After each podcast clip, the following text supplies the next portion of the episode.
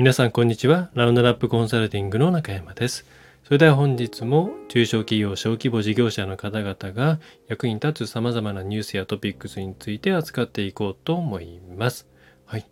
えー、ただいま2022年11月14日の23時14分ですね。はい。えー、ちょっとね、間が空いてしまいましたが、まいろいろちょっとわちゃわちゃしておりました。そして先ほどですね、えー、っとうちのベッドベッドの横にベッドガードがついているんですがまあもともと子供がね寝ている時に落ちないためにつけていたんですけれどもまあ布団が落ちないねえー、落ちなくなるのでそのままつけていたんですけども足を滑らしてそこに思いっきり肋骨をぶつけてしまってこれ今、まあ、折れてはいないんですけどね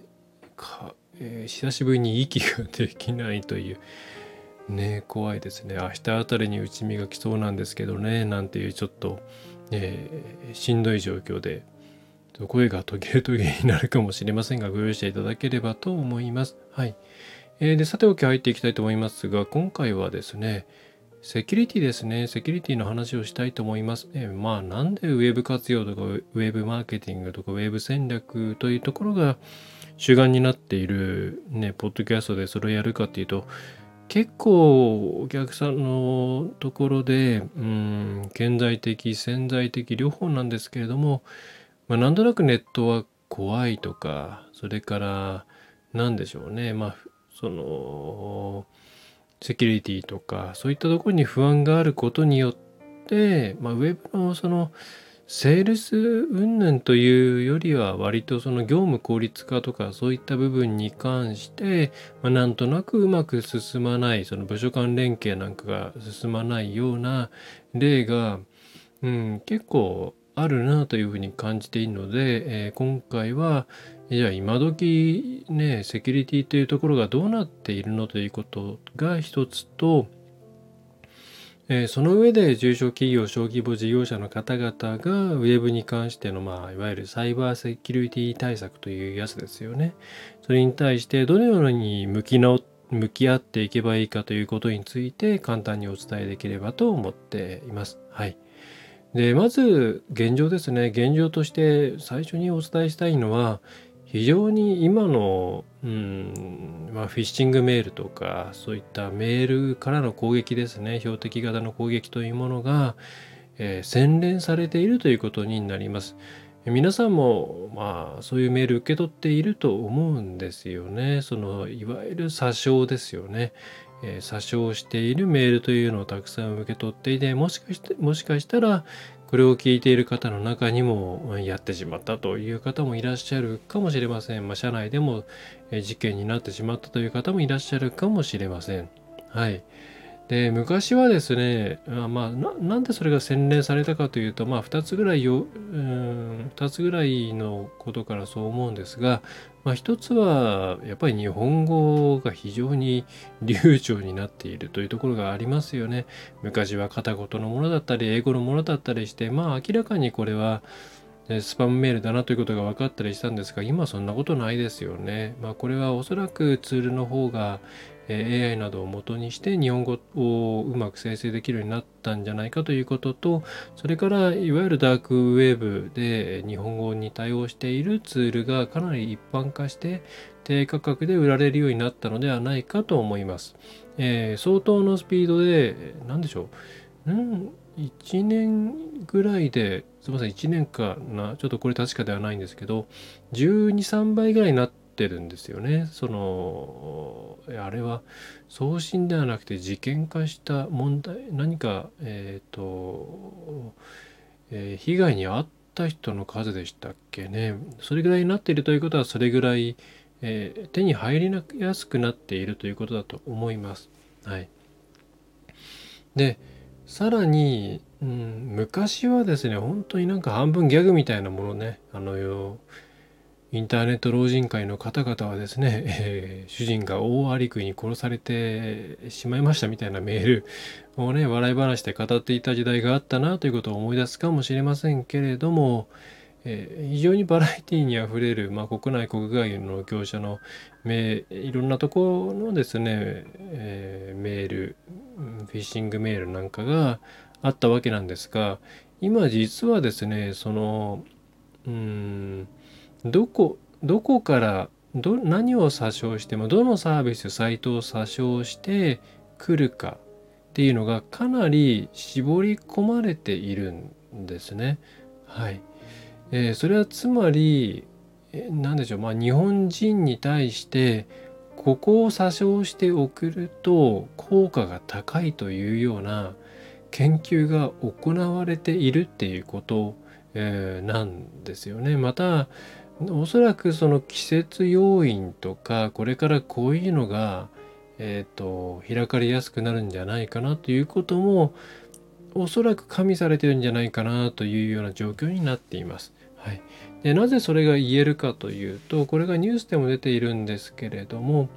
え、ー、とですねフィッシング対策協議会という、えー、これは民間と国家国との大両方が関わっているのかな、えー、というところがありましてそこが月次でこうどれぐらい被害があったかとかあるいはどこからの、うん、詐称が多いかなとかそういったものを公開しているんですねレポート形式で。で、えー、その中の、うん、その結果を見るとこれがですね興味深いんですけれども全体のフィッシングメールの全体の中でえっ、ー、とですねそのうちのうんとですねえっ、ー、とどれぐらいだ？89.8%が、えー、12ブランドから送られてきたものであるということなんですね。つまり9割もう全体の9割は12個の、まあ、どっか、まあ、Amazon とかね、えー、そういうところ、えー、を語って送られてきているものだっていうふうな調査結果が出ています。でこれはどんどんどんどん絞り込まれていて昔はもっともっと多くてまたランダムな、えー、URL みたいなものも多かったんですけれども今はもうどこを、えー、詐称するかっていうと、まあ、2桁多分それこれそのうち1桁になるかこのまあ10個ぐらいのものの中身がコロコロ変わるような形になっていくと思うんですけれども、えー、例えばですね、えー、多かったのは一番多いのはやっぱりアマゾンですね。皆さん、アマゾン来てるねっていう方も多いと思うんですけれども、アマゾンが多い。えー、アマゾンが全体の20.9%ですので、まあ、5分の1ぐらいですね。で、次がね、これも話題になりましたよね。これは検索、えーと、広告の方で、えー、一番上に出てしまって問題にもなりましたけれども、まあ、それとは別に、そのフィッシングメールという方向でもこれあります。はい。エキネットですね。はい。エキネットが20.4%ということになります。でその後、えー、報告が多かったのは、やっぱり金融系が多いですね。イオンカード、三井住友カード、JCP とか、あとは新生銀行ですね、えー、そのあたりが多いと。で、さらに厄介なことにですね、えー、2022年10月多かったものとしては、まあ、これもね皆さんびっくりした方も多いと思うんですけれども国税庁から来てますよね。はい。まあ税金の滞納がありますというようなメール、思わず開きますよね。私も初めて見た時にやばい開きましたもんね。えー、開いて中見てなんか日本あの日本じゃない、なんて言ったらいいんですか、日本語の税っていう感じじゃない、なんかあの中国語の税が入っていたりしたんで、あまあこれはダメなやつだなっていうふうに、まあ、あとは、G、あの Google の、えー、アップスじゃない Gmail の方で、えーえー、と迷惑メールの方に入っていたんで、まあ、これはダメなやつだなというふうに、まあ、気づけたんですけれども、まあ、文面は非常によくできていますし切り口もうまいですよね。えー、所得税かなんかだと思うんですけれどもタイミング的にも結構ね所得税ってまあ1年間に2回3回とま分割して払うのかな、えー、ですけれどもなので、えー、しかも結構少額少額なんですよ。少ない金額、まあ、うまいなと思うのと、まあ、あと警察庁からのも来てますしあと金融庁からも来てるんですよね。で、まあ、さらにですね、まあ、10月増えたのがじゃらんだってていうのが結構これが怖いなと思っていて、まあ、10月って要はまコロナいろいろあったのが明けてですね、まあ、旅行支援とかいろいろそういう話題があったじゃないですか。はい。その時に旅行系のスパムが出たっていうのはこれは結構もう日本の事情を分かった上で、えー、いろんなツールの調整をしているやつがいるっていうことだと思うんですよね。うん、っていうふうに、まあ、AI とかそれから人間が絡んでいくことで、まあ、かなりフィッシングメールあるいはフィッシングからのランサムウェアとかマルウェアとかそういう流れが千年非常にまあかわしづらい状況になっているということをまず皆さん押さえていただければと思いますと。はい。怖いですよね。で今回はじゃあまあそういう状況だということはまずまあ押さえていただいた上でじゃあ中小企業小規模事業者の方々としてはこれに対して何ができるんだっていうことなんですがで何ができるんだというとですね何かこうすごい こうしておけば OK だっていうことを皆さんもしかしたら期待していらっしゃるかもしれないんですけどもえー、っとですね厳しいと思います。その自社だけでなんとかっていうのはかなり厳しいと思います。そこそこいいところまでは持っていけると思うんですけれども、えっ、ー、とですね、まあ、ウェブとか ID に自信のない会社さんだったら、一回ですね、専門家のサービスを受けた方がいいと思います。そういうのを構築していくや、あるいは継続してそういう、えー、セキュリティ関連の、例えば、えー、定期的な監査ツールでの監視それから何かあった時の相談役、えー、それから何でしょうねそういうのを結構まとめて提供してくれるとこがあったりとかそれからあの国が IPA とかああいうのが絡んでくれたりしているのもあるので一回そういうのをですねそういうのっていうか、まあ、そういうサービスを導入を検討した方がいいんじゃないかなと思います。でこれ系はあの IT 導入補助金が使えることも多いですし、あとは、えー、これはもちろん自治体にもよるんですけれども、補助金が、そのセキュリティ対策用の補助金があるようなところもあるんですね。えー、なので、えー、っと、そのあたりちょっと調べていただいて、あの、それをもとに仕組みをですね、まあ、入れて、そんなにどうも高くないものもあるみたいなんで、えー、使っていただくといいんじゃないかなというのが一番おすすめです、正直。はい。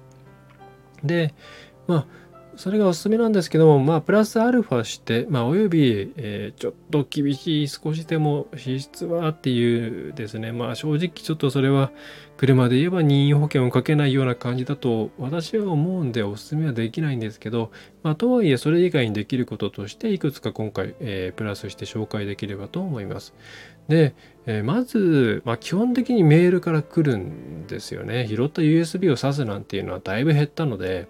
えー、メールから来るんですけれども、で皆さんまずよくね、メールはのなんか怪しいファイルには気をつけようとか、えー、それからなんだろうな URL には気をつけようとか、えー、っていうのをまず聞くし言うじゃないですか。でも先ほど申し上げましたけれどももうどんどんどんどん洗練されていますからこんなんあの無理ですね 判別は正直思います。あのまあ私まあそうシステム入れてたり、まあ、Gmail 使ったりとかあとはまあいろいろシステム使ったりしているんで、えー、ね、ほとんどそういうのから避けられていますけれどももしそれがなくていきなり来たら開けちゃう可能性あるよなって正直思いますからね。はい。でこの時に何が重要なのかっていうとまず第一にあのメールを受信しすぎなんですよね。はい、でメールをたくさん受信していればいるほど新しいメールに触れる可能性っていうのはどんどん増えてくるわけですね。そのでそうするとそのフィッシングメールとかが来た時に怪しいと思わなくなっていくんですね。まあ、これは実際にお客さんにきと話をしたりなんかしてると本当にそうなんですけども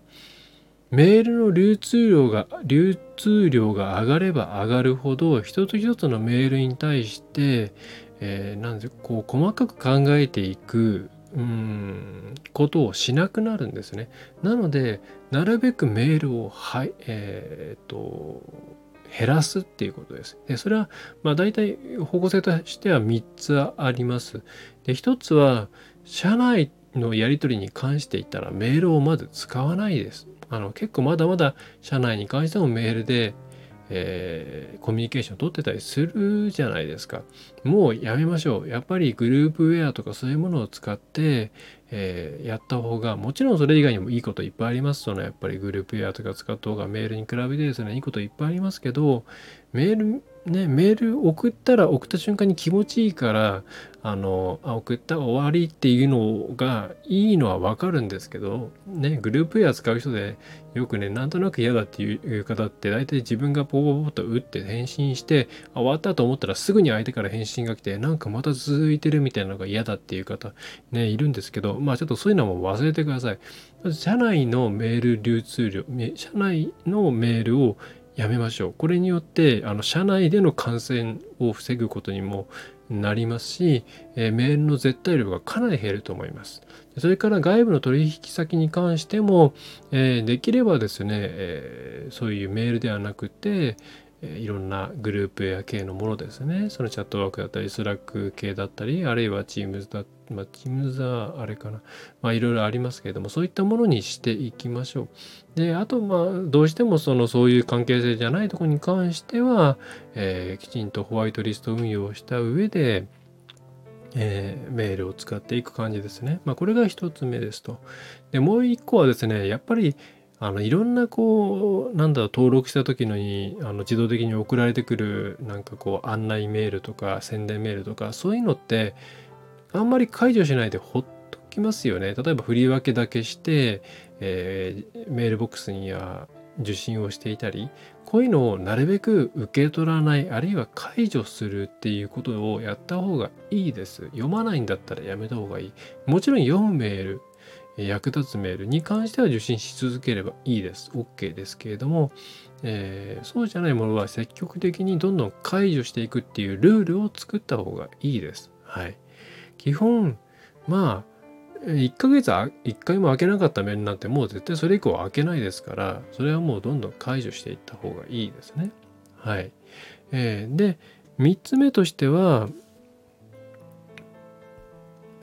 なるべく余計なメールを受けなんだろうあの同胞メールとかそういう形で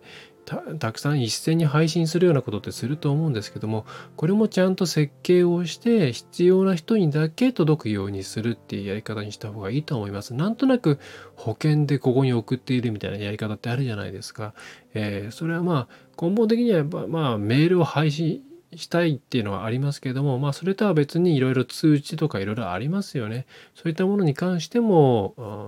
同胞配信の仕組みなんかを見直してなるべく減らすっていう形ですね。えー、この辺りをしていくと、まあ、だいぶですね、メールボックスがすっきりしてくるはずなんですよね。はい。えー、これはそのセキュリティ系のサービスを受けるっていうことをやろうがやる前がやった方がいいので、えー、それをやっていきましょうと。であとはうんと先ほど申し上げましたフィッシング対策協議会これ今その検索していただけえ検索をしていただければ出てくると思うんですけれどもえ今たくさんこうこういうのが来てるよっていうのを結構リアルタイムまではいかないですけどもまああの結構なですね対応の速さで載せてくれているんですね。で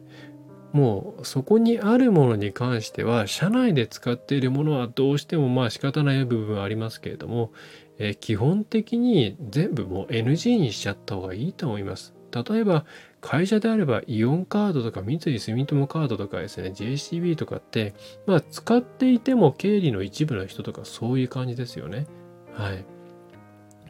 で警察庁金融庁それから国税庁こんなのも本当にもし受信する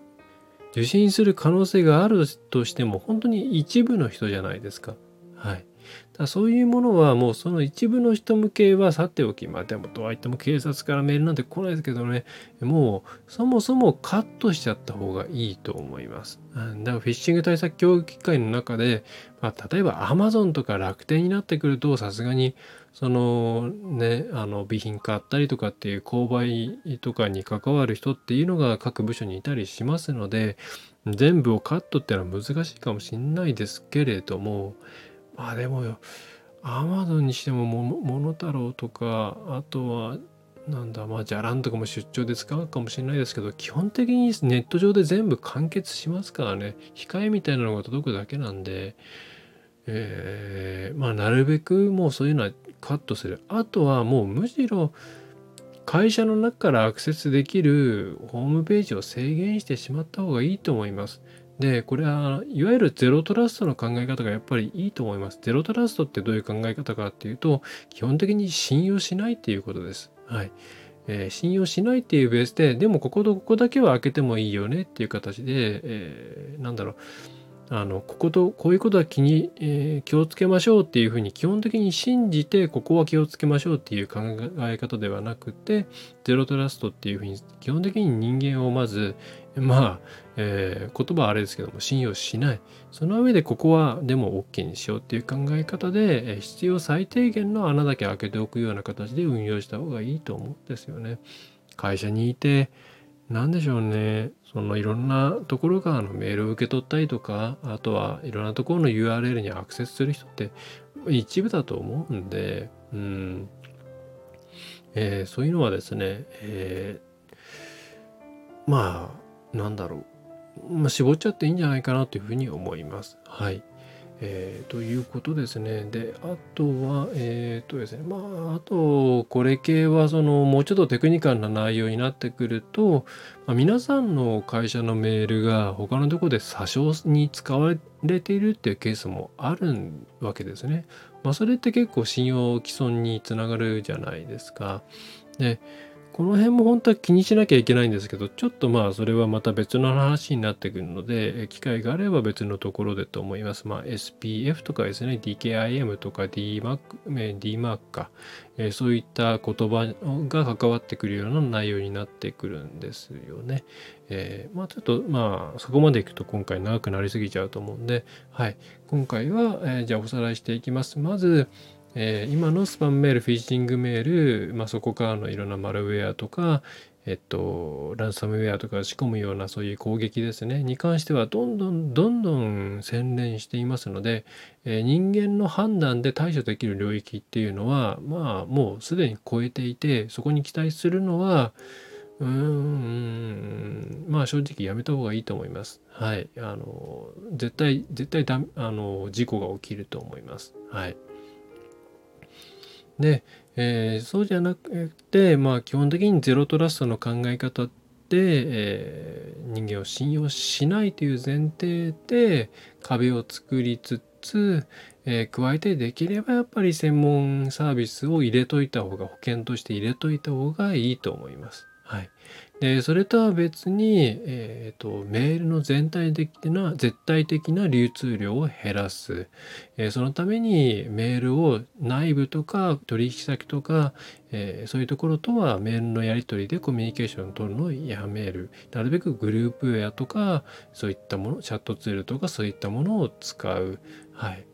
えー、そして余計ななんか放置されている営業系のメールとかっていうのもどんどん解除していく、はい。えー、それから同胞メールとかのあれをですね、えー、極力ミニマムなものにする、え、この辺りでなんだろうなメールの絶対量を減らして一つ一つのメールに関して、えー、何でしょうね例えば100個のメールをチェックしなきゃいけないという時と30個のメールをチェックしなきゃいけない時という場合でしたら30個だけの方が絶対一個一個に対してそういう、え、危機危機管理の目がね、えー、及びますよね。はい、えー、そのあたりも並行してやっていただくといいのではないかと思います。はい。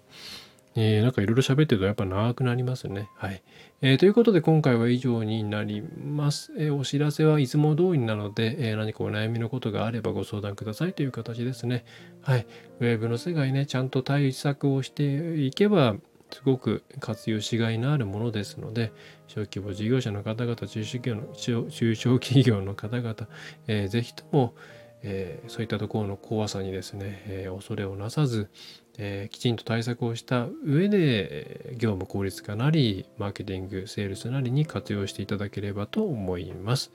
え、それでは今回は以上になります。ああ肋骨が痛い、えー、ちょっと聞きづらいところとか口が回っていないところはそういう瞬間だと思っていただければ幸いです。はい、え、それでは今回は以上になります。え中小企業が安心してウェブの活用やマーケティング、セールスができるようになるウェブコンサルティングを行っております。ラウンドナップウェブコンサルティング代表の中山がお送りいたしました。えではまた次回よろしくお願いいたします。